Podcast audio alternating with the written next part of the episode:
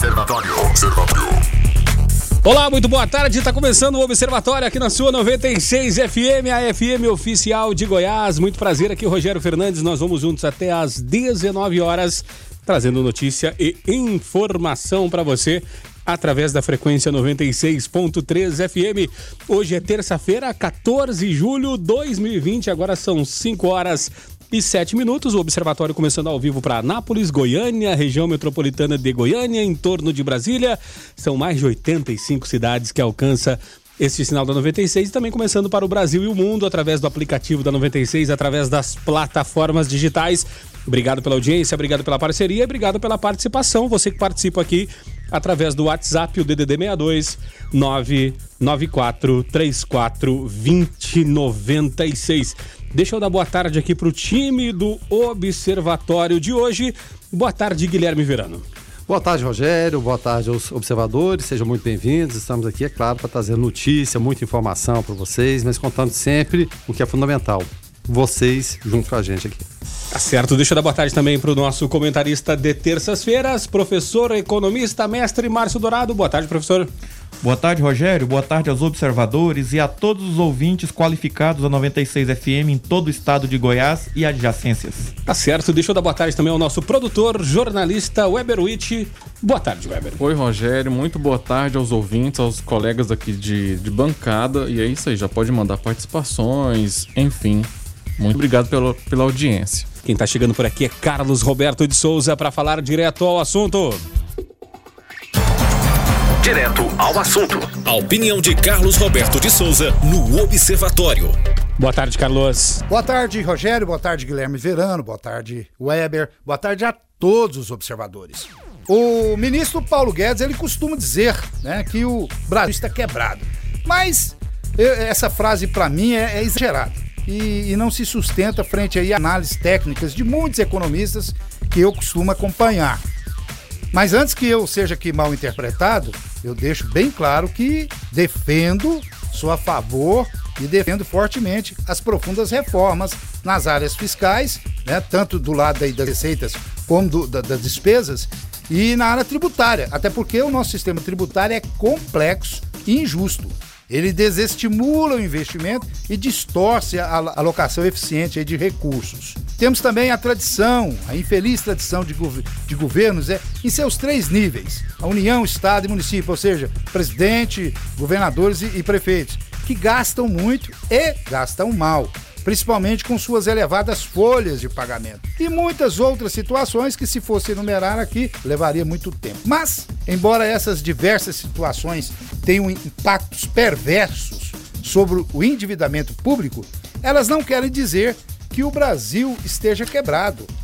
Essas situações elas podem fazer com que o Brasil fique inadimplente, ou seja, sem capacidade de pagar o que deve. Isso é muito perigoso e isso pode levar sim a uma situação de quebradeira.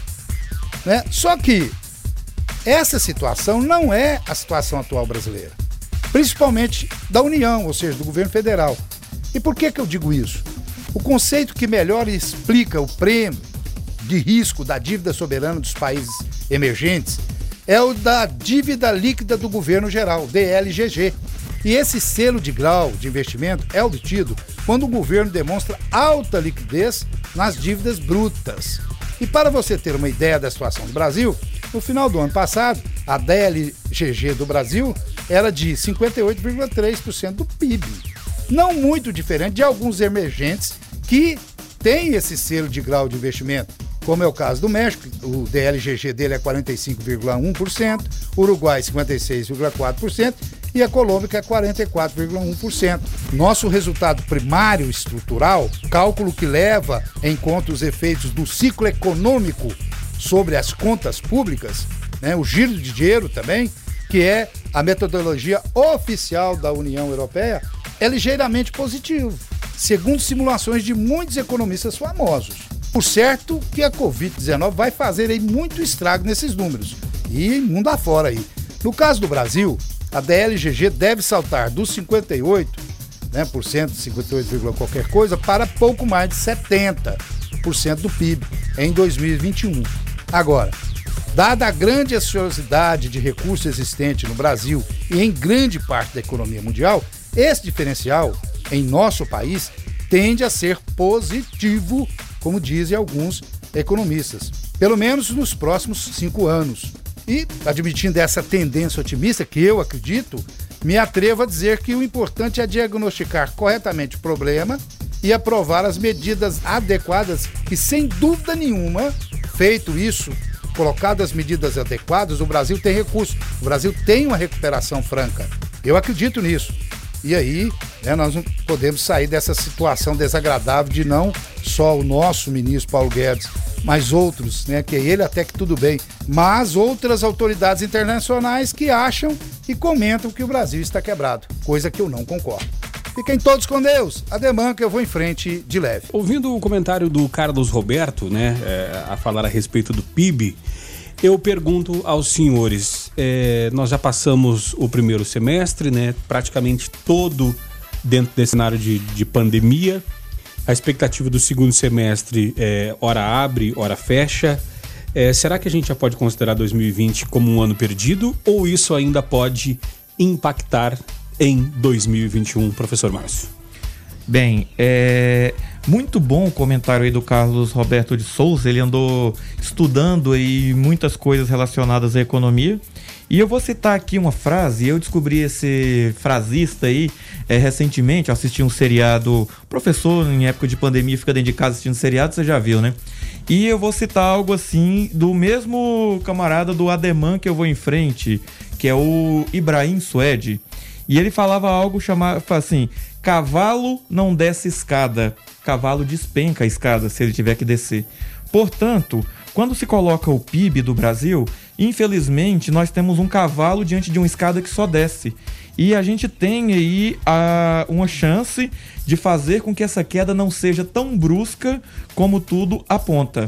O PIB do Brasil, que chegou, que inicialmente, antes de pandemia, antes de acontecer tudo isso, tinha previsão aí de subir 2%, depois já tinha revisão para 1,6% e por aí vai. Há previsões que ele deva cair 9% esse ano. E uma saída para que o PIB não caia tanto é o governo gastar. O grande problema é que o governo se vê numa encruzilhada. Da onde ele vai tirar dinheiro para gastar se ele não tem uma garantia que a economia vai crescer? Portanto, a economia do Brasil está dependendo de uma decisão governamental de alocar os recursos corretos onde se faça a economia crescer. E assim que a economia começa a crescer, isso volta para o governo de alguma maneira em impostos. Ah, vamos incentivar aí, vamos criar, vamos mudar o nome, né, para não ficar o Minha Casa Minha Dívida, ou Minha Dívida não, perdão, Minha Vida, para não ficar o Minha Casa Minha Vida. Vamos mudar o nome, vamos criar aí a Minha Casa Melhor. Tem um nome assim, tem um nome bem interessante que eles estão tentando inventar, Casa Brasil. E vamos incentivar a construção civil. Se fizer um plano bem feito, construção civil emprega muita gente. Quem está empregado gasta dinheiro, quem gasta dinheiro incentiva a economia, economia incentivada gera imposto. Então, agora está na mão do governo, na mão do senhor ministro Paulo Guedes, só que isso desafia algo. Desafia toda a teoria econômica liberal que o Paulo Guedes defende. Então, estamos aí aguardando isso, mas o ano de 2020 para a economia é um ano perdido. E se não cuidar, nós vamos perder a década. Guilherme. Até uma pergunta para o pro professor Márcio. Porque dentro dessa queda aí prevista de 9%, alguns economistas, alguns bancos de investimento falam que pode ser menor devido ao, que? Ao auxílio emergencial. Ao invés de 9, poderia cair para 6,5 por conta só. Não, não que seja pouco dinheiro, né? O auxílio emergencial, porque de alguma forma o pessoal vai ter que gastar esse dinheiro, vai ter que né, comprar alimentos, ou seja, vai ter que gastar com alguma coisa. Pode, de fato, ter esse fator atenuante, que seria de 9, cair para em torno de 6,5% por conta e eu estou colocando aqui somente nessa conta auxílio emergencial? Ou, é, ou, é, ou é, é, devagar demais? O auxílio emergencial ele amortece essa queda, Guilherme. É muito boa sua colocação. Ele amortece essa queda. Aquele Pronamp, que é o programa de financiamento para as micro, micro, pequenas e médias empresas, também é, amortece essa queda. Então, toda iniciativa governamental bem alocada, que se coloque dinheiro nos, nos lugares certos, isso vai atenuar. Então, quando o Rogério pergunta, ele nos perguntou aqui há pouco tempo, se esse ano é um ano perdido, esse ano sim é um ano perdido, mas dependendo do que se fizer, nós podemos ganhar os outros anos com isso, amortecer a queda do PIB nesse ano e ganhar os outros anos com isso. Seja com projetos na construção civil, projetos de infraestrutura, nós temos um país a construir e está tudo na mão, infelizmente, do nosso governo. E, eu, e, assim, que seja o governo Paulo Guedes, fosse governo Dilma, governo Paulo Guedes, não, desculpa, governo Bolsonaro, fosse governo Dilma, o que fosse. Falta nos nossos governos a competência para tomar decisões rapidamente em momentos estratégicos. É, governo Paulo Guedes errado não tá, né? Faz parte do governo. É, aliás, é, economicamente falando, o governo é do Paulo Guedes, isso o Bolsonaro falava lá na campanha, né? Não entendo de economia, a economia é com o Paulo Guedes, né? Usou esse prestígio é, do Paulo Guedes. É, agora, é, é antes da gente fazer um intervalo comercial, eu queria é, só um, um, um fazer um questionamento aos senhores, é, que é o seguinte: se, se continuarmos nessa uh, nessa, nessa pegada né, do, do, do, do, Renda Brasil, do auxílio emergencial. Muita gente já está falando, ah, mas isso vai, vai nos fazer virar uma Venezuela com inflação, o dinheiro perdeu o valor. Afinal de contas, é, corre-se o risco disso, disso acontecer, Márcio? Não corre, bem aplicado não corre. É, quando se coloca virar uma Venezuela, mas a Venezuela é um caso de desgaste de todos os fixos da economia. O governo andou interferindo em tanta coisa que todos os fixos da, da economia ficaram impedidos de movimentar os seus fluxos. Então, no curto prazo, esse auxílio emergencial aí perdurando talvez em 2020, é, como, como alguns, como o próprio Congresso deseja, é, bem administrado, não corre o risco de virar ali aquele país assistencialista de todo mundo só esperando o que vem do governo. Claro que isso não pode perdurar por muito tempo. O grande problema dos governantes brasileiros é que algo que se soluciona a curto prazo quer estender a longo prazo. E a piada, ela é engraçada no começo, mas ao tempo que ela vai se tornando repetida, ela fica sem graça. Isso também é com medidas econômicas. Elas vão perdendo efeito ao longo do tempo e vão ficando cada vez mais caras. Portanto, é, se o governo aplicar bem esses recursos e tomar as decisões estratégicas corretas, nós podemos sair muito bem dessa crise. Ontem no programa nós falávamos a respeito de uma poda de árvores que o ouvinte estava desde o mês de abril aguardando a poda. Uh, supostamente a, a, passaram um pedido do vizinho da frente, é, é, né, cortaram a fila. Esse vizinho é, teve a poda da árvore. Esse ouvinte nosso lá ficou pistola, gravou um vídeo, mandou pra gente. Reclamamos no ar, levamos a reclamação do ouvinte e hoje, Guilherme Verano, a prefeitura foi lá fez a poda. A Lidiane, a, Lidiane mandou um áudio aqui agradecendo ao programa, agradecendo ao Weber que, que encaminhou essa, eh, essa demanda né, para a prefeitura, agradecendo também ao fiscal Gilmar, que fez um trabalho muito bem feito lá, coordenou a equipe e ficou muito satisfeita com os tocos todos limpinhos, sem nenhum galho atrapalhando. Agora vai, Verano. É, agora vai, né? O que a gente espera é isso, é, é solução dos problemas, é, é, é, bom senso, né? Foi uma reclamação e, evidentemente, é claro, não foi por conta da, da, da, da reclamação em si que resolveu. É claro, houve o alerta, ó, essa aqui tá, tá na, na fila e não foi. Por que, que não aconteceu isso? Então, segue-se o fluxo e que seja dessa forma, né? É, a gente está aqui para tentar ser esse canal de interlocução e que bom, que bom que funcionou. Tem que ser dessa forma. Tá certo, agora são 5 horas e 33 minutos e o governo cria a delegacia de combate a corrupção e divulga queda nos índices de criminalidade em Goiás, né? O governador Ronaldo Caiado sancionou hoje a criação da Delegacia Estadual de Combate à Corrupção, a DECOR. Segundo a Secretaria de Segurança Pública, nos últimos 18 meses foram feitas 80 operações para evitar o desvio de dinheiro e foram recuperados ou bloqueados mais de um bilhão né, de reais. Um bilhão com B de bola, tá? Durante o evento, foram apresentados dados que mostram eh, a redução de todos os crimes do primeiro semestre deste ano em Goiás. Em 2019, o governo criou o Grupo Especial de Combate à Corrupção. Em junho deste ano, a Assembleia Legislativa aprovou um projeto do governo transformado, eh, transformando o grupo em uma delegacia. Né? A unidade eh, fica em Goiânia, no setor aeroviário, e é comandada pelo delegado Rômulo Figueiredo de Matos. É uma baita iniciativa, né, Guilherme? Afinal de contas, é, é, combate à corrupção é o que há no momento, né? É, a luta, é- luta é constante, ela não cessa nunca. Não adianta imaginar que um, um governo entra, o outro vai sair e apaga e ficou tudo para trás e que ações de corrupção não vão acontecer mais. Acontecem mesmo que os governantes não, não, não queiram, não compactuem com isso, a coisa acontece. Então é importante você ter uma referência e algo específico nesse sentido. Fala, Márcio. O melhor remédio contra a corrupção é a vigilância constante, para a pessoa não sentir aquela coceirinha, aquela tentação ali e tal. Então, para ela sempre pensar mesmo quando ela estiver tentada a ceder a alguma negociata, alguma venda de algo no serviço público, é ter saber que tem uma vigilância ali que ele pode ser pego e especialmente que caso ele infringe em algo, ele vá ser punido. Então isso é importantíssimo e lembrando que não existe, Margaret Thatcher já falava isso, não existe dinheiro público. Esse dinheiro ele é das pessoas e o dinheiro tem que ser bem gasto. Então parabéns aí ao governo do estado pela iniciativa. Esperemos aí que tenha efeito e que isso reflita em melhores serviços para a população que tanto carece. Agora, eu pergunto uh, aos senhores o seguinte, deixa eu fazer uh, um questionamento. É, o investidor está lá com tá lá com seu dinheiro é, é, separado para poder fazer é, um investimento, pensando onde vou investir esse dinheiro, né? Eu vou investir esse dinheiro é, é, em Goiás, vou investir em São Paulo, vou investir no Rio, vou investir aonde? É, quando ele sabe que tem uma delegacia que é, é, forte nessa questão do combate à corrupção, ele às vezes acredita que ele pode, por exemplo, não ser achacado por um fiscal, não ser achacado por, como a gente já viu casos, né, o famoso arrego, né? Ele, ele acredita, é, isso pode dar uma segurança para ele, Márcio, de saber que ele vai botar o dinheiro dele num local é, menos corrupto?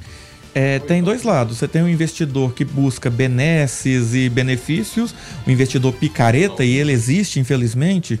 Isso vai fazer com que o investidor picareta ele fuja de determinados locais onde tem esse controle da corrupção.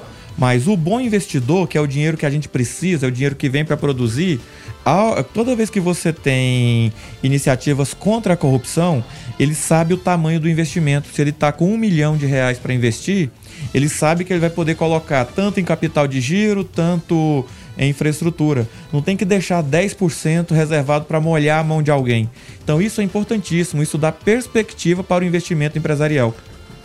É, a gente sabe, né, Verano, que, que esse, aqui em Anápolis, né, a gente viu supostos né, virtuais fiscais fazendo isso quem dirá em grandes praças, em grandes centros, né? É, exatamente. E, e, não só nesse, nesse sentido aí também, é, e a gente está vendo agora uma, uma demanda e um questionamento grande em relação ao que? A maneira que o Brasil trata o meio ambiente. O general Mourão, inclusive, foi pressionado por empresas de fora, governo de fora, empresas daqui do Brasil também. Porque o dinheiro lá de fora que pode ser investido aqui, e esse dinheiro vem da iniciativa privada, né, do, dos empresários, vem de governos também, eles vão perguntar, mas peraí, de que forma vocês estão tratando o meio ambiente? Eu, eu tenho dinheiro para investir, mas eu vou investir num país que maltrata o meio ambiente, que não, não faz da maneira adequada? Então, a corrupção existe nesse nível claro que a gente conhece, mas também nos mal, maus tratos que você dá a, a, a, sua terra, as suas riquezas. No caso aqui, o nosso meio ambiente anda muito maltratado. E o exemplo maior foi o quê? Vamos demitir a, a pessoa cuida do INPE simplesmente porque ela falou que está acontecendo muita queimada, muita devastação, vamos, vamos afastá-la. Ah, a versão oficial não é essa, não, mas a real é. E foi confirmado, né, o que antecipamos ontem, né, ampliado o prazo de pagamento do IPTU em cota única uh, para até o dia 14 de agosto de 2020. Para falar sobre o assunto, vamos conversar agora com o diretor da Receita Municipal, Olisomar Pires. Olisomar, boa tarde, seja bem-vindo aqui ao Observatório. Muito boa tarde a todos, é um prazer estar aqui novamente. Olisomar, é, como que a prorrogação, é, é, com a prorrogação, né, amplia-se também a possibilidade do desconto de 10% ou não? Uma coisa é uma coisa e outra coisa é outra coisa? não, nesse caso a, a coisa é a mesma coisa. É, os mesmos benefícios que estariam previstos, que estavam previstos originariamente para abril e depois foi prorrogado para a data de ontem, permanecem válidos para pagamento até o dia 14 de agosto. Ou seja, aquele desconto de 10% ele é automático para todos os contribuintes e para aqueles que fizeram recolhimento é, das parcelas de PTU ou pagamento à vista no ano passado de forma pontual, ele ainda tem o benefício de mais 5%. Bom, Olisomar, em relação ao pagamento parcelado, como proceder para ter acesso ao boleto atualizado? É, é, é aquele procedimento de, através do, do, site? Você vai seguindo aqueles procedimentos e consegue fazer dessa forma? É, o, o, pagamento, o pagamento parcelado ele segue as regras do, do lançamento original, né? Ele não, é, não teve prorrogação das parcelas. Essa, essa extensão do prazo que teve agora, até 14 de agosto, novamente é apenas para pagamento à vista. Em relação às parcelas que algum contribuinte tenha perdido a data, ele vai seguir o mesmo procedimento para a emissão do pagamento à vista. Vai entrar no site eh, anápolis.gov.br. Lá dentro tem, um, tem um, um bannerzinho do portal Zap da Prefeitura. Dentro do Zap da Prefeitura tem o Zap do Rápido. Ele vai procurar outro banner de PTU e solicitar a, a, a via. Vai ser enviada para ele por WhatsApp mesmo ou via e-mail, dependendo da informação que ele der. Esse, esse, esse, esse é o procedimento básico, né? Se ele tiver com dificuldade no Zap, ele pode mandar um e-mail para a diretoria da Receita, arroba anápolis.gov.br. Márcio, Márcio Dourado. Ok. Olisomar, boa tarde. Aqui é o professor Márcio Dourado. É só um questionamento. Quando se coloca a prorrogação, a prorrogação foi para o IPTU e para a TSU, que geralmente é cobrada junto, ou só o imposto foi prorrogado e a TSU já venceu? Não, é, inclusive a gente está seguindo a mesma dinâmica do, da prorrogação anterior. Foi prorrogado apenas o IPTU. A taxa de serviços urbanos não foi prorrogada em função da sua natureza jurídica, que é distinta do, do imposto, né? Havia, havia essas considerações que foram levadas, é, é, estudo da, da equipe na época, e entendeu por bem que as complicações advindas de uma possível prorrogação da PSU seriam bem, é, bem maiores do que, o benefício trazido. Então, é, repito novamente, o que se, é, o que se entende novamente nessa oportunidade é em relação apenas ao IPTU. Olisomar, em relação à expectativa de, de, de receita, porque houve a, a, prorrogação do prazo, mas a prefeitura falou, quem, quem puder, tiver como pagar, e pagar no prazo normal, que, que pague. Já, já esse cálculo, já há uma, uma perspectiva em relação, a, é claro, esse momento de pandemia que a gente vive, de que pessoas, evidentemente, mesmo prorrogando o prazo, agora pela segunda vez, não vão ter condição de pagar, e esse é um ano que não tem refis, já, já, essa, já fizeram essa conta? Olha, Verano, é, nós tivemos uma surpresa até é, agradável em relação aos recolhimentos que, já foram efetuados. Nós temos uma média histórica de recolhimento anual, né? E, e nós, nós, estamos acompanhando esse recolhimento até a data de ontem, que, que ocorreu ontem.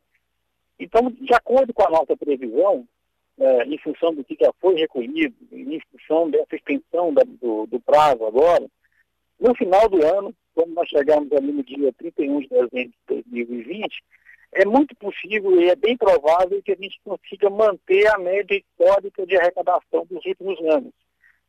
É, inicialmente, nós havíamos previsto é, uma queda nessa, nessa questão de PTU, PSU, é, na faixa de 30%, 30%, 35%.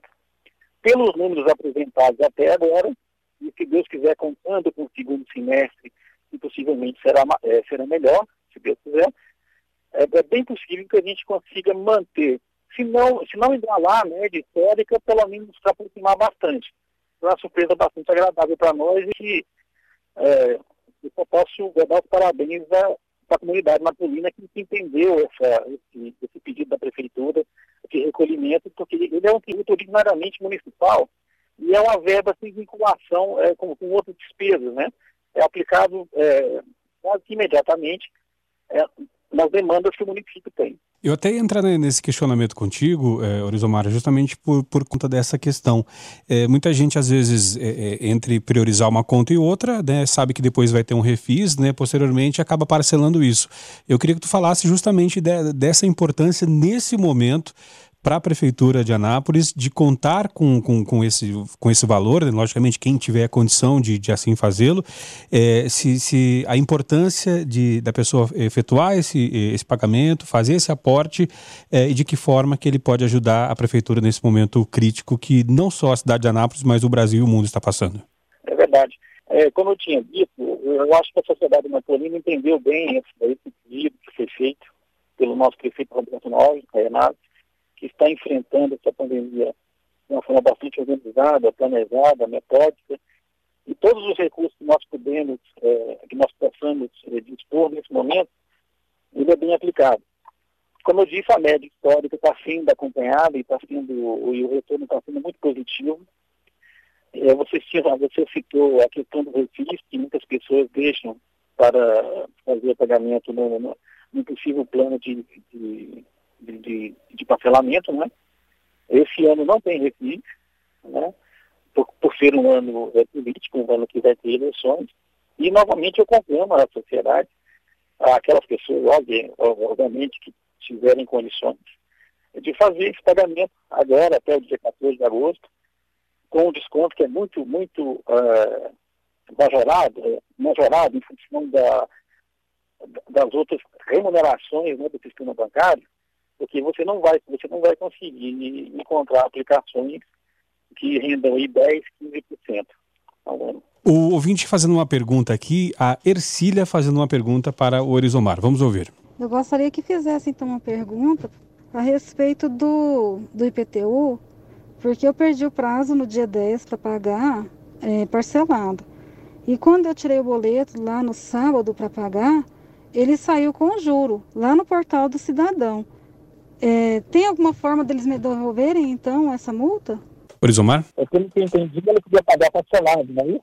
Não, a princípio ela foi retirou o pagamento para fazer ele ele dentro do prazo e aí gerou a multa porque já tinha estourado aquele primeiro prazo e aí depois foi prorrogado, né? Ela pergunta se tem como voltar atrás com o valor da, da multa do juro no caso. Para pagamento à vista, eu, eu não entendi bem porque a ligação está um pouco cortada. Isso, positivo para pagamento à vista. Então, para o pagamento à vista até 14 de agosto, não tem juro e não tem multa. Inclusive tem um desconto de 10% automático para todos. Então, em relação ao parcelamento, não. Se a pessoa não quiser pagar a vista, por exemplo, e já perdeu as datas de parcelamento, porque a primeira parcela vem no dia 10 de abril. Ah, não, ela está ela tá corrigindo aqui, está é, corrigindo aqui, é, ela, é, ela não pagou à vista, ela pagou o valor da parcela, então nesse caso não tem desconto, né? Ah, sim, ela, ela, ela pagou o valor da primeira parcela, e, e supondo agora que ela queira pagar à vista, né? Eu não sei as contas que ela vai fazer, mas se por acaso ela paga, é, realizar o pagamento à vista, com desconto de 10%, e ela já tem uma parcela paga, ela pode entrar com um pedido de restrição dessa parcela e o valor será devolvido, se isso, se isso for é, vantajoso para ela, né? Aí tem que ver as contas lá. Tá certo, então, Olisomar Pires, é, diretor da Receita Municipal, muito obrigado aqui pelo bate-papo, pelos esclarecimentos. E qualquer coisa que precisar aí a, a, levar a população com relação a mais uma alteração com relação a essa questão do, do IPTU, nos procure aqui que, que o, o, canal está aberto. Eu agradeço a oportunidade e eu estou sempre à disposição, as pessoas podem me, é, me procurar diretamente apesar que nesse momento agora nós estamos com uma pequena restrição do movimento presencial, mas se quiser, se quiser ligar no, telefone 3902 1682, que também atende WhatsApp, apesar de ser fixo, ele também é WhatsApp, nós teremos a maior satisfação, é, satisfação em atender essas pessoas. Muito obrigado. Hoje é terça-feira, 14 de julho, né? Aqui Rogério Fernandes, Guilherme Verano, Weberwitch, Márcio Dourado, uh, trazendo aqui eh, notícia, informação, comentário, análise, enfim. Você pode participar através do 994342096. O Josivan falando sobre a poda da árvore. Fala aí, Josivan. Boa tarde, pessoal do Observatório. É, quero deixar minha minha opinião aqui, né, sobre esse, esse, esse assunto da poda de árvore do nosso amigo aí, ouvinte aí. Ficou escancarado aí que realmente o, o ouvinte tá, tinha razão, né? Que o, o amigo de lá foi beneficiado pela influência lá na Câmara dos Vereadores, né? Pela, pelos conhecimentos que ele tinha lá. Aí o que, que o pessoal fez? Ah, vamos lá, atende o pedido desse cara aqui, só para calar a boca dele. E aí resolve o problema, né? Indignado aqui, viu? Valeu, Josivan. O segundo Josivan, então, foi o famoso cala a boquinha, né? É, o ouvinte participando, né? Aqui através do 994-34-2096. Obrigado pela participação. E também tem é, é, uma, uma atualização aqui com relação a um assunto que nós tínhamos trazido na semana passada, né? Nós tínhamos falado que, que os planos de saúde iam ser obrigados a, a trazer, né, a dar uh, o tratamento, né, e também fazer exames da Covid-19, mas mudou, né? Então deixa eu soltar a vinheta aqui de saúde. Saúde. E juiz nega liminar para obrigar Estado e município a disponibilizarem tratamento precoce, né? É, cloroquina, hidroxicloroquina, azitromicina e adjuvantes fazem parte do tratamento ambulatorial em debate, né? É, o juiz federal em questão é o senhor Euler de Almeida Silva Júnior. Ele negou a liminar pedida em ação civil pública proposta pelo Ministério Público Federal é, para obrigar que o Estado e o município de Goiânia garantissem o recebimento de tratamento ambulatorial precoce a pacientes diagnosticados com a Covid-19, Guilherme Verano. É um vai e vem danado de liminar também, né? É, rapaz, é, é terrível, né? E, e, é bom lembrar que esse tratamento foi posto em debate aí, o que, que ele inclui? É cloroquina, hidroxicloroquina, azitromicina e os adjuvantes, né? É, como veiculados pelo Ministério da Saúde. Agora, apesar dessa decisão, o, o, o, magistrado ele entende né, que ela não acarreta a redução da assistência médica farmacêutica ambulatorial. Diz que não, não vai ter problema não. Fala aqui até em relação à autonomia reconhecida que acarreta aumento de responsabilidade em cargo adicional para melhoria e aperfeiçoamento do serviço de saúde prestados no âmbito do Estado de Goiás e do município de Goiânia. Vamos ver até quando vai, né? Até onde vai, né?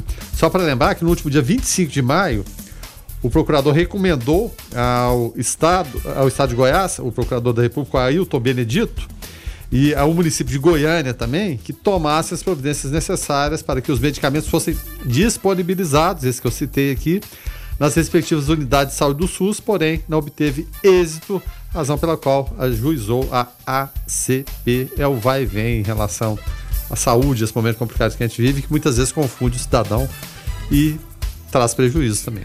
É, agora, o plano de saúde, é, é, que já, quando é, quando é caso de trauma, né? É, primeiramente o SAMU pega, ou o bombeiro, quando resgata, leva pro, aqui no caso de Anápolis, para o UANA, para fazer esse primeiro atendimento, é, já, não, já não assume essa carga, né? É, de, de, de, fraturas, enfim. E agora também desobrigado a tratar da Covid-19 no primeiro momento Aí fica fácil, né? Cobrar mensalidade e na hora que a coisa engrossa mesmo o SUS assume, né? Aí também, coitado do SUS, né? É, o SUS ele é o plano de saúde da população como um todo e infelizmente ele tem que arcar com toda essa tudo que o, o, sistema privado não assume, todas essas coisas assim e com o chamado subfinanciamento cada vez maior. A tabela do SUS não é atualizada há muitos anos. E aí a gente vai tendo aí esse sucateamento da saúde pública nacional e está ruim com o SUS. Sem ele seria muito pior. Falando em, em, em médico, né? E falando quem está em linha de frente, né? Deixa eu mandar um abraço aqui para o doutor André Beltrão, oncologista. Teve conosco aqui na semana passada. Já bateu vários papos com a gente aqui hoje. Hoje o Guilherme Verano teve a oportunidade de conversar com ele. É um cara da, assim, um médico da, de primeira uh, qualidade, assim. Além de ótimo profissional, um ser humano fantástico. Um abração para ele e, e é de Maceió, né, Guilherme Verano? É sempre bom termos amigos em Maceió. Que quando tudo isso passar, a gente vai lá tomar uma água de coco na praia da Ponta Verde. Exatamente. Abraço, doutor André, né? Mais uma entrevista, muito bom, né? Sempre é, esclarecendo assuntos. Ele que é cirurgião de cabeça e pescoço. E o presidente né, da, da, da, Câmara dos Deputados, o Maia, o Botafogo, né, diz que retomará a reforma tributária sem o Senado. Né? É, unificação é urgente, diz Maia. Né? O presidente da Câmara, Rodrigo Maia, disse hoje que não vai esperar o retorno das comissões mistas do Congresso Nacional, suspensas por conta da pandemia, né, para voltar a discutir a reforma tributária. Maia afirmou que a unificação dos impostos é urgente e que vai pautar o tema amanhã já na Câmara. É, quando, quando o pessoal fala em unificação de impostos, Márcio, tem muita gente que acha que vai reduzir a carga, né? Porque ah, em vez de eu pagar 10 impostos, eu vou pagar um só. É, será que não vai juntar o valor dos 10, por exemplo, e colocar num só, mas com o preço dos 10? Não vai ficar a mesma coisa para o consumidor final? É bem provável que sim. É, perder o governo não vai. Mas o que, que pode fazer? Pode simplificar Eu conheço diversos contadores, dou aula no curso de contabilidade e a gente verifica que há uma complicação excessiva na tributação. Você tem, às vezes, numa mesma cesta de produtos, com 10 produtos, você tem sete tipos de tributações diferentes, por exemplo.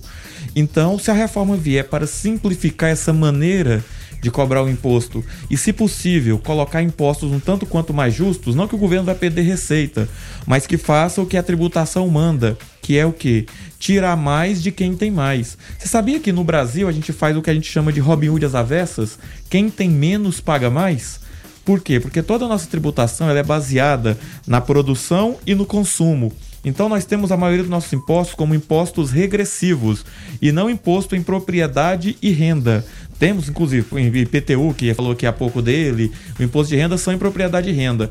Mas a carga tributária dele é muito menor do que deveria ser e a gente acaba pagando muito caro nos bens de consumo. Então, se vier para simplificar, tudo bem. Agora, não acreditem, caros ouvintes, não acreditem, caros observadores, que nós pagaremos menos impostos com essa reforma aí. E toda vez que a gente vê aí o Botafogo, né, aquele time de, do Rio de Janeiro que não tem tanta torcida assim. E só é, o Guilherme Verano aqui com a gente. Com, a, com alguma iniciativa, é por isso que é estrela solitária, né? é, toda vez que a gente vê, então, uh, iniciativas assim tão altruístas vindo ali da presidência da Câmara, eu já fico com o pé atrás. Eu não sei o que, que pode sair disso aí. Lembrando que as comissões são necessárias para quê? Para ter as discussões, para amadurecer o projeto. Não se pode ter uma ideia e fazer como propôs o Ricardo Salles, do Ministério do meio ambiente recentemente. Vamos aproveitar a pandemia e vamos empurrar a goela abaixo, vamos abrir a porteira. Não é assim. Então, quer dizer, tem que ter a discussão, o projeto tem que amadurecer. E um projeto de lei apresentado na Câmara dos Deputados coloca em análise a ampliação do tempo de rádio e televisão dedicado às eleições para prefeito nesse ano. O texto prevê 30 minutos diários, né? De segunda uh, a domingo, das 7 às 7h15 e do meio-dia ao meio-dia e 15 no rádio da 1 a 1 e 15 das 20 30 às 20 45 na televisão. Hoje, cada propaganda tem 10 minutos.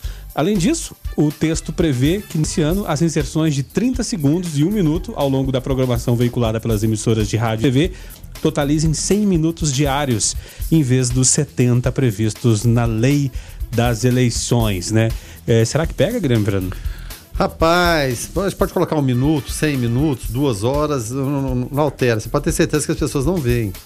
Deveriam ver, deveria ser assuntos interessantes. Só que a desconfiança no, no universo político é tão grande, é tamanha, que o cidadão não acredita em mais nada daquilo. Sempre aquela carinha bacana, pedindo licença, oh, peço licença para entrar na sua casa. Sempre pensa assim, né? Peço licença para entrar na sua casa. Licença é coisa nenhuma. Você tem, tem licença para fazer as coisas certas que tem que ser né? E não ficar é, manchando mandato, como está acontecendo na imensa maioria. Tanto é que o cidadão parece que anda cansado. Então ninguém aguenta isso. Realmente é uma, uma perturbação, uma encheção de saco. Eu duvido que alguém, alguém veja. Mas vamos tentar empurrar. Mas na hora do, do fundo partidário, vamos ajudar a combater a, a pandemia e passar esses 2 bilhões aí para ajudar, ou vão fazer o corte simbólico de salário, ninguém quer saber. Mas aumentar o tempo de exposição e colocar vaidade pessoal lá naqueles cenários muitas vezes bem arrumados. Agora a gente sabe que é, é, tudo muito limitado, rede social vai mandar muito. Mas aqueles que não mandam bem em rede social estão acreditando que esse tempo da TV vai mudar alguma coisa. Eu acho que não vai mudar absolutamente nada e eu vou ser um dos que não. Olha, dificilmente vou ver, Rogério, dificilmente mesmo.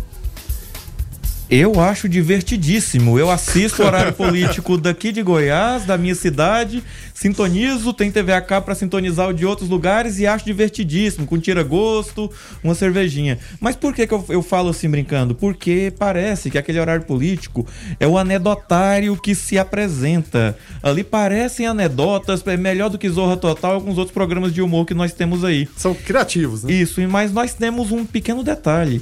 A gente acha, muitas vezes inocentemente, que o horário político ele é gratuito. Ele é gratuito para os partidos. Mas, ah, pasmem, senhores, pasmem, oh, é, caros ouvintes, observadores, todo aquele horário político no horário nobre, ele é pago pela União. Então nós temos aí um horário político gratuito para quem se veicula, mas nós não temos uma gratuidade, digamos assim, para nós contribuintes. Então se você tiver a oportunidade de tomar sua decisão baseado naquilo ali, o faça, você está pagando por aquele horário. É, vai bater, vai bater a meta aí de pico de audiência das plataformas de streaming, porque a galera vai partir para os Spotify da vida, né? É bom que é um momento para você também, caso você não queira ouvir, ouvir os podcasts aqui da, da casa, aqui dos programas da 96 FM. O ouvinte participa aqui através do 994-34-2096. O Elivan José, lá do bairro Alvorada, ele fala o seguinte: olha, se eu fizer é, um vídeo reclamando, será que a prefeitura manda vir tampar os buracos aqui na rua da minha casa? Interrogação. Os buracos estão desde novembro do ano passado, quando estavam colocando rede de esgoto. Jardim Alvorada. São tantos buracos que o pessoal já começou a jogar entulho para tampar os buracos. É a participação do Elivan. Guilherme Verano, se o ouvinte, se o cidadão soubesse a arma que ele tem na mão, que não é essa arma que o pessoal achou que que, que, que fazendo arminha com a mão, que ia lá no mercado comprar arma, pistola, revólver. Mas se eles soubessem o poder dessa arma aqui, ó, chamada telefone celular, que tem uh, um negocinho atrás aqui, é, um buraquinho com um olhinho no meio, que é uma câmera é, de 16 megapixels, de 14, sei lá que tem um flash. Se eles soubessem a, o poder dessa arma aqui, Guilherme Verano, o estrago que um vídeo, que alguma coisa faz numa rede social, quando bem feito, fazendo uma denúncia, é, o pessoal reclamaria menos e usaria mais essa arma chamada telefone celular. É, exatamente, telefone celular e voto também. Em relação ao que o Elivan está falando, o que a gente espera é o seguinte: se a gente sabe se vai tapar o buraco ou, ou, não, que está desde, desde novembro, a gente não sabe, mas que a gente é parceiro nessa luta é. Então fica a reclamação aqui e, é claro, fica feita a denúncia. E, e é claro, quando a gente lança esse tema de buracos, né? de trânsito, a gente tem muitas reclamações. E a gente tem que ter a compreensão também que não, não é só Anápolis. É claro, acontece aqui, acontece em outros municípios também, mas a gente tem que cuidar do nosso. E para cuidar do nosso, a gente tem que resolver esses problemas. E o Elivan está com o problema desde novembro e sem solução. O que a gente espera é que haja, atrás da denúncia dele e a nossa interlocução aqui, que possa ter uma solução. É isso que a gente espera. Agora são 6 horas e 29 minutos. E a ANAC já recebeu 73 relatos de possíveis problemas com combustível de aviação. Combustível adulterado pode ter causado danos e corrosões em tanques de combustível e em peças de pequenas aeronaves, além de vazamentos. É, o, o, famoso uh, uh, combustível, a querosene de avião, sempre foi conhecida como por ser confiável, né, Guilherme Brano? Agora, se o pessoal não puder confiar no, no negócio que, que tá lá em cima, que se cair vai morrer gente, aí como é que faz? Não, e existem denúncias, Rogério. A gente viu essa aqui no, no aeródromo de Goiânia, mas no Brasil todo. Várias denúncias. Exatamente por quê? E, e quem, quem pôde acompanhar essa reportagem via debaixo da asa ali, que é onde fica o stand de combustível, simplesmente corroendo tudo. O combustível adulterado causa problemas no carro, mas um carro, pelo menos, você está aqui na, no, no, no, chão, né? Tá no, no, chão firme, dá um problema no motor. Mas no avião pode acontecer, claro, um acidente terrível. Então tem que ser investigado, tem que se ir atrás para descobrir quem que está trazendo esse tipo de combustível, que é, fiscalização está acontecendo ou não está acontecendo, porque é uma denúncia séria. E como eu disse, não é só aqui no estado de Goiás, não, tem denúncias no Brasil todo. É uma situação terrível, muitos acidentes acontecem aí, alguns deles sem solução, e muitas vezes a gente não entende. Às vezes até em condições é, razoáveis de, de, clima, porque muita gente fala, ah, o tempo estava ruim, houve um, um, um, problema ali, mas muita coisa acontece, e, e muitas em, em, aviões de menor porte, que às vezes fica sem explicação. Quem sabe essa não possa ser uma explicação terrível em relação a isso. É, e também com relação a combustível, né? É, a partir do próximo dia 3 de agosto, toda gasolina vendida no país terá que seguir novas especificações da Agência Nacional do Petróleo, Gás e Biocombustíveis, a ANP, que melhoram o rendimento dos veículos. A expectativa, porém, é que a melhoria da qualidade tenha impacto no preço do combustível, né? É, a princípio, essa gasolina é, ela vai permitir a redução de 4 a 6% do consumo do combustível por quilômetro rodado. Mas aí se aumentar é, é, é o consumo, aliás, diminuir o consumo, né? Aumentar é, é os KMs rodados, mas aumentar o preço também não resolve nada, né, Marcos? Não resolve assim de imediato, mas pelo, por todas as reportagens que se apresentaram, coloca-se que ela quase que empata entre consumo. Você vai gastar mais na hora de encher o tanque, mas ela vai durar um pouco mais. Só que tem algo um pouquinho além disso, que é o que? A duração do motor, ela consegue lubrificar melhor o motor e consegue fazer com que nós tenhamos motores melhores no nosso país. O Brasil é era, até bem pouco tempo, um dos poucos países que não tinha padrões mínimos de octanagem na sua gasolina. Então agora isso vem para se alinhar a, a, padrões internacionais, mas nós ainda vamos estar longe de países que têm gasolina mais pura, tal como a Europa, Estados Unidos e por aí vai. E, e um grande problema que a gente vê também em relação a isso é o quê? Os batismos que acontecem no meio do caminho também. Né? Seja transporte, seja de gente de, de má fé, posto de, de combustível, ou seja, a fiscalização tem que ficar em cima o tempo todo, porque ela vai chegar naquele padrão de excelência, mas o meio do caminho aí às vezes complica. É, lembro que recentemente houve uma reportagem de um grande veículo de comunicação. Brasil parece que pode ter é, até 27% de etanol, de álcool na gasolina. O posto em Goiânia que tinha menos etanol na gasolina, dos pesquisados, claro, na época, tinha 42%. Quer dizer, é, muita, é muito álcool na gasolina. O ouvinte participa aqui através do 994-34-2096. O Ricardo dos Santos está por aqui. Fala aí, Ricardo. Boa noite, observadores. Ricardo, do Giovanni Braga de Anápolis. É, eu estou vendo essa questão aí do combustível, né? E realmente eu li hoje que a partir de 3 de agosto vai ser uma, é uma mistura mais rica, próxima daquela da Europa.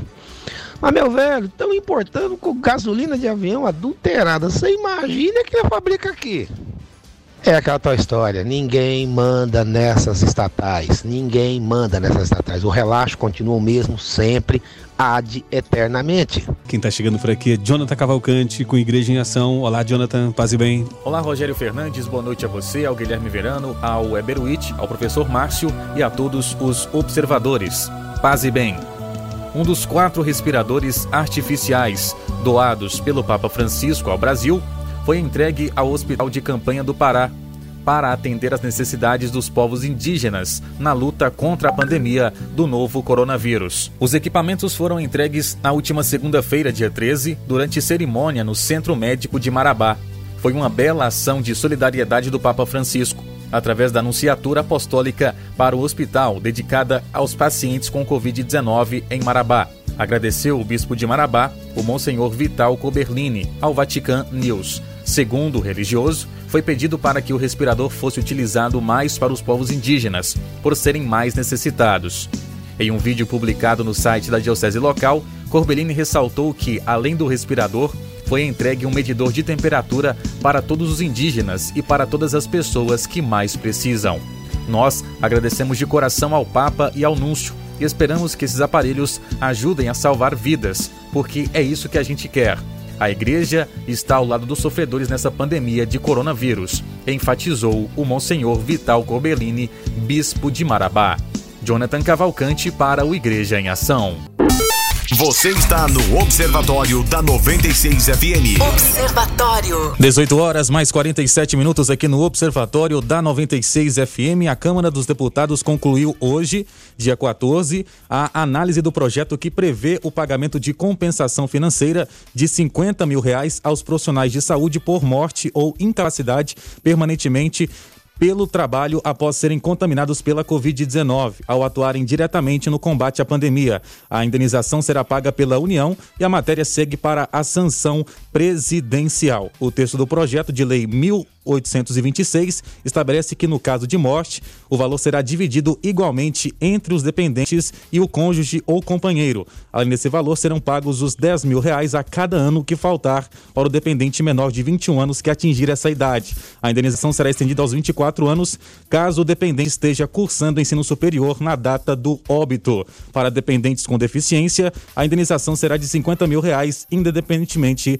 da idade. Guilherme Verano, um projeto muito importante e, é claro, claro que aguardamos que isso seja sancionado pelo presidente Jair Bolsonaro. Eu acho que com certeza será sancionado, a gente não tem a menor dúvida, né? É bom lembrar, o Jonathan ouvintes, que esse projeto ele havia sido aprovado pelos deputados lá no mês de maio ainda.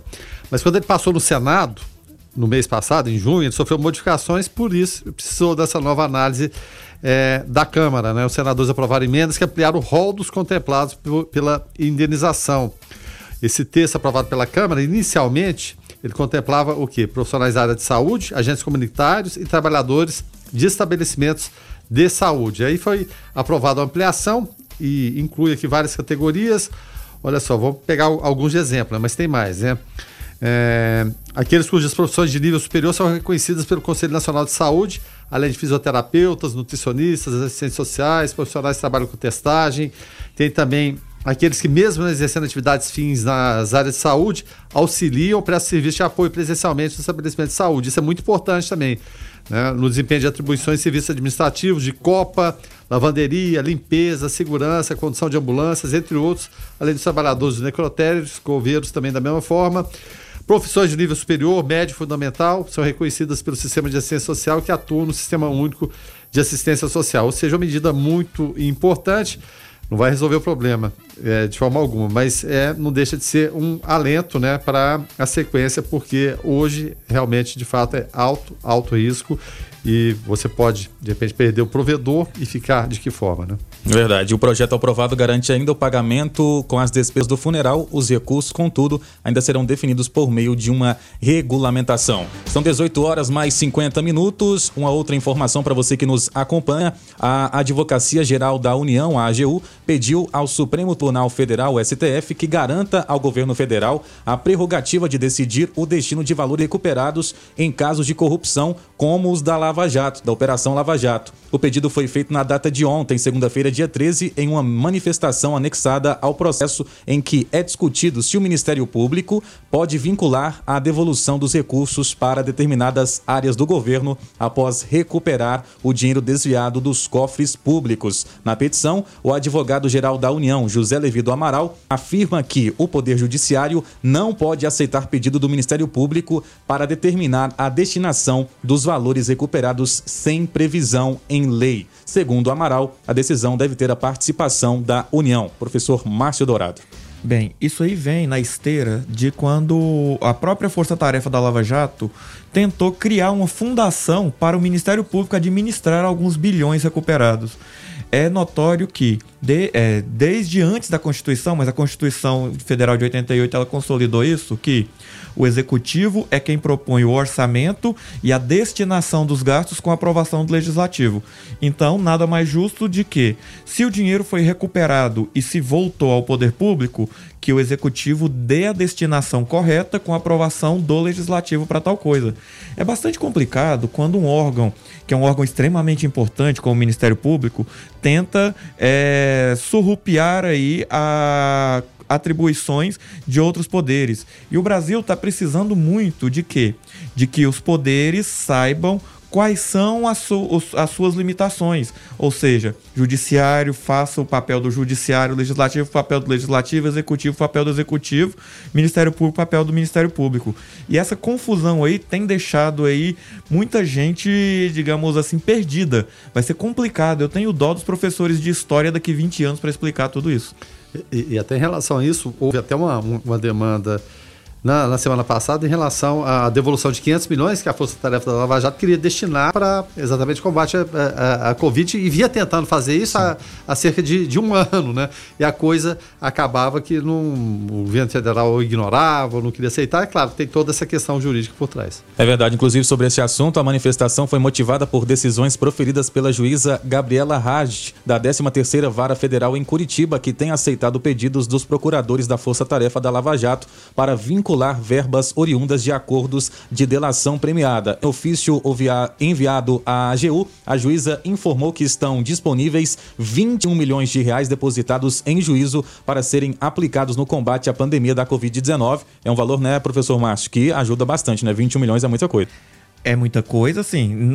Para o é. governo, para os bilhões que Sim, estão em é déficit, é. É, não faz um tanta cosquinha assim. Mas 21 milhões, já qualquer. Hoje em dia, na forma como está, qualquer tipo de esforço que se concentre, seja no, no Caixa Único da União Federal, saúde, educação, o próprio, a própria assistência às pessoas aí no Bolsa Família, no Renda Brasil que estão criando agora, já contribui. É importantíssimo que se haja essas limitações. Lembrando que esses 21 milhões aí são testes, porque Sim. tem bilhões aí por trás. Somente o acordo de uma certa empresa de três letras que produz carne é, é prevê o pagamento de 1,5 bilhão de reais no prazo de 10 anos.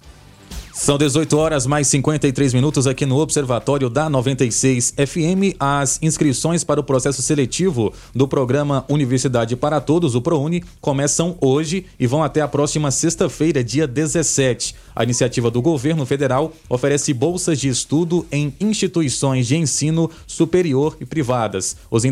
Os interessados devem acessar o portal do ProUni e consultar as bolsas e cursos disponíveis. No site é possível buscar por instituição ação município ou área de estudo. Para inscrição, é preciso ter uma conta no portal de serviços do governo federal. De acordo com o Ministério Público, com o Ministério da Educação, melhor dizendo, neste segundo processo seletivo, foram disponibilizadas 167.780 bolsas em mais de mil faculdades particulares. Destas, 60.551 são bolsas integrais e 107.229 são parciais. Pelo ProUni, é possível obter bolsas integrais ou parciais parciais que custeiem todo o curso ou metade do valor. As integrais são destinadas aos estudantes com renda familiar por pessoa de até um salário mínimo. É, já as parciais contemplam alunos cujas famílias possuem renda por pessoa de até três salários mínimos, Verano. E é sempre bom lembrar, né, Jonathan, que o Ministério da Educação estabelece como requisitos também o aluno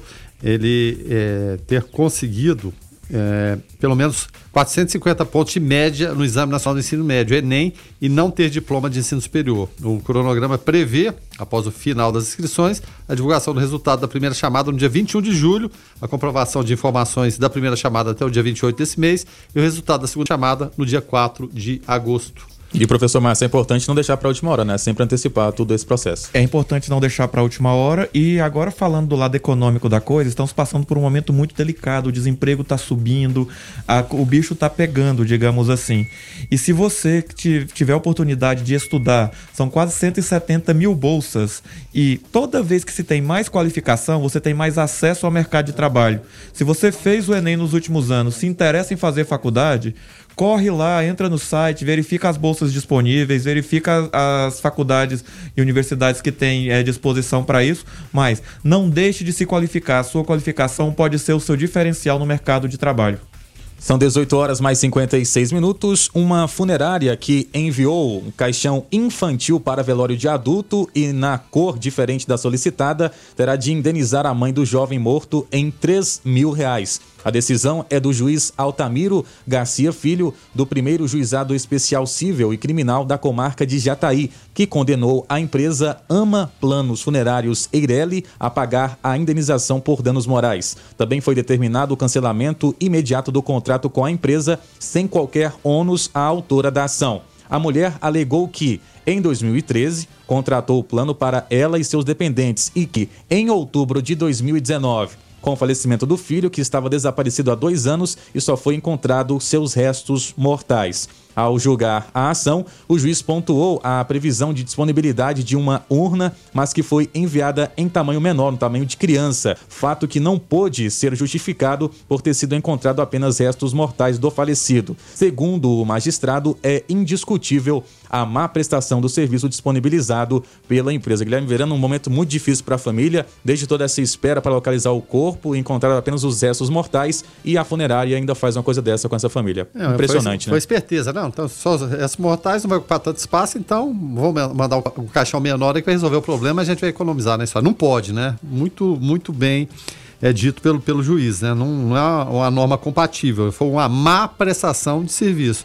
Não, tá, tá certo, tem que, tem que multar mesmo. Não, é inconcebível, né? Um momento de dor desse, você pegar e utilizar desse artifício. Não, não, não tem cabimento, não. São 18 horas mais 57 minutos, encerrando assim mais uma edição do Observatório aqui na 96 FM. Professor Márcio Dourado, muito obrigado por sua participação e até a próxima. Muito obrigado, Jonathan Cavalcante. Obrigado, colegas observadores. E um grande abraço aí para toda essa audiência qualificada que tanto nos prestigia aí diariamente com o Observatório. Guilherme Verano, amanhã você retorna às 6 da manhã no Foco 96, ao lado do nosso colega Rogério Fernandes, é isso? Isso, exatamente. Amanhã a gente está de volta, é claro, agradecendo a participação de todos os observadores, são fundamentais aqui para, é claro, a condução do programa, tá certo? Valeu. Agradecemos também ao nosso produtor, Weber Witt. Boa noite, Weber, e até a próxima. Isso, até a, é, até a próxima. E o nosso apresentador teve de sair, né? Ele Sim. teve um imprevisto, saiu, o Jonathan assumiu aqui muito bem. E a gente agradece a audiência e participação de todos. E a gente aguarda todos amanhã. 18 horas e 58 minutos, Observatório na 96 FM, apresentação e trabalhos técnicos de Rogério Fernandes, deste que vos fala Jonathan Cavalcante. Os comentários Guilherme Verano e professor Márcio Dourado. A produção é de Weber Witt e a coordenação artística Francisco Alves Pereira. Gerência comercial Carlos Roberto Alves de Souza e direção executiva Vitor Almeida França Lopes. 96 FM, 45 anos, a FM oficial de Goiás. Boa noite a todos, paz e bem. hit music station.